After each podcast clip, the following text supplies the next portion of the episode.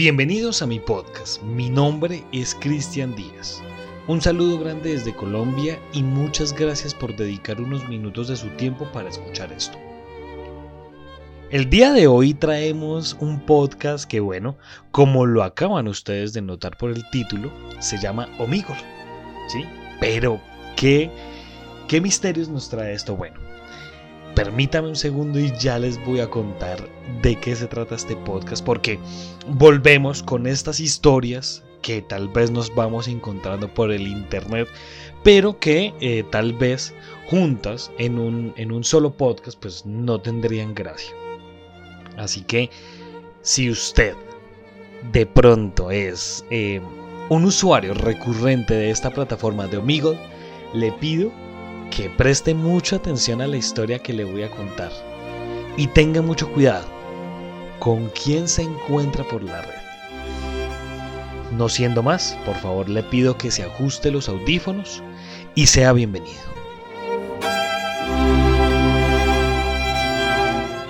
Para iniciar este podcast voy a explicar brevemente qué es esta aplicación o este sitio o esta red social, como lo quieran denominar, llamado Omegle o Omegle, pues como se escribe normalmente. Este es un sitio donde tú estás frente a tu computador, ¿cierto? Y a ti te da la capacidad de eh, hablar con personas random, con personas pues que obviamente tú no conoces, ¿sí? Y eh, tú solamente pues como que esquipeas en la aplicación para hablar con alguien, ¿sí? Si te parece eh, interesante alguna persona, pues te quedas hablando con ella, ¿sí? O, o, lo saltas, sencillamente, ¿sí? Eso también se da la posibilidad de que uno lo haga mediante eh, webcam, ¿sí? Viéndole la cara a la persona o solamente escribiendo. Entonces, ya he explicado esto, porque sé que de pronto algunas personas que nos escuchan no saben qué es la aplicación, otras personas sí saben qué es, pues bueno, ya he explicado esto, vamos a comenzar con la historia. El 31 de diciembre del 2019, a unas cuantas horas de acabar con el año, apareció un post en un foro de internet y este decía de la siguiente manera. Acabo de hablar con un caníbal en Omegle, quien quiere reclutar gente para comérsela. Acabo de terminar de hablar con alguien que me preguntó si quería ser engordado para luego ser servido como alimento para su familia. La cuenta en Kik es Hypershop y vive cerca de Waterloo, en Iowa. El tipo dice que su familia tiene algún tipo de enfermedad que les hace necesitar carne humana pero esto seguro es mentira. Otra cosa, dice que su nombre es August, lo cual es nombre de mujer. Quizás hable con una. A pesar de ello, se refiere a sí mismo en género masculino. Mencionó también a una esposa, así que no estoy seguro. Le pregunté por qué está buscando gente en Omegle y me dijo que es la manera más sencilla de conseguir personas. Le pregunté si lo que está haciendo es legal y me responde que más o menos. La parte que involucra canibalismo no lo es. No tengo pantallazos de la conversación porque mi internet va muy lento y presioné el botón para terminar la charla demasiadas veces.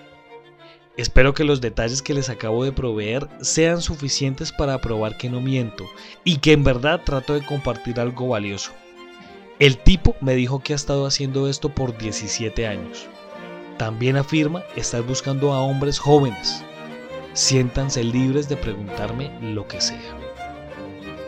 Como casi todo lo que pasa en Internet suele ser mentira, o solo lo hacen con el fin de ganar unos cuantos likes, la gente le exigía evidencias, y después de una búsqueda incansable, nuestro amigo lo consiguió.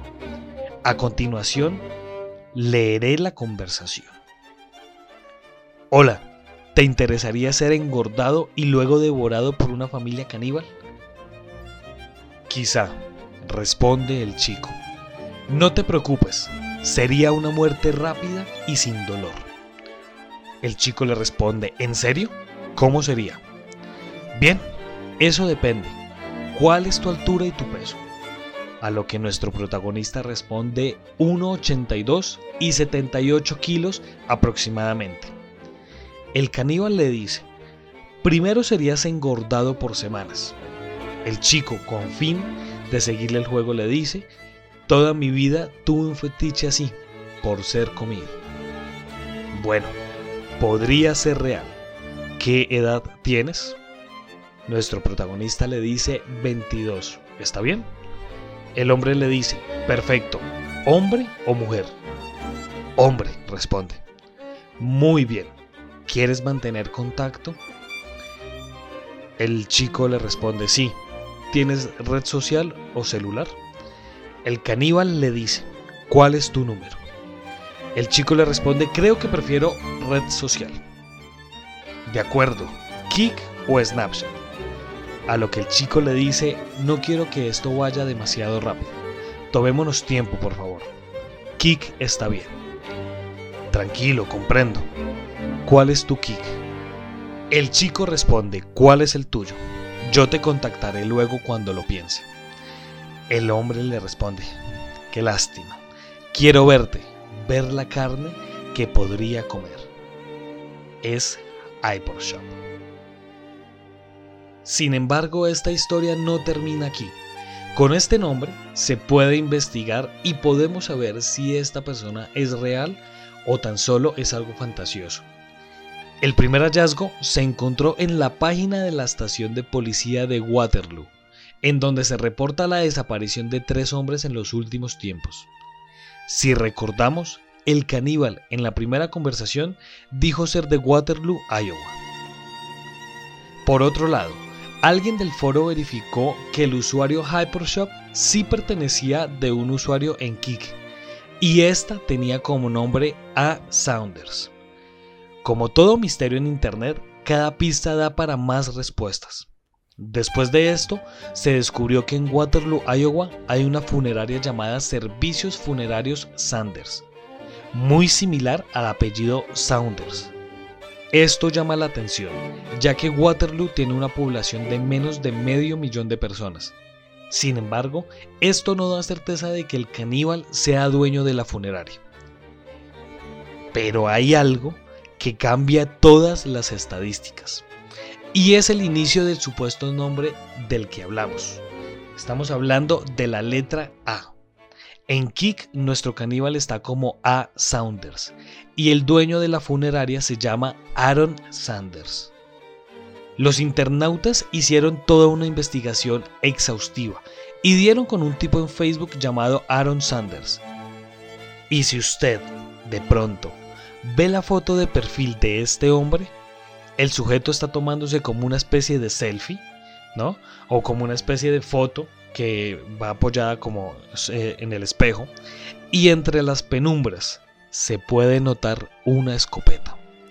Entre los periódicos de la ciudad, alguien encontró que Aaron Sanders, dueño de la funeraria, tuvo problemas con la ley por un aparente delito sexual. Más allá de eso, no se encontró nada más. Bien, como muchos de estos últimos podcasts, si obviamente lo han notado, ¿no?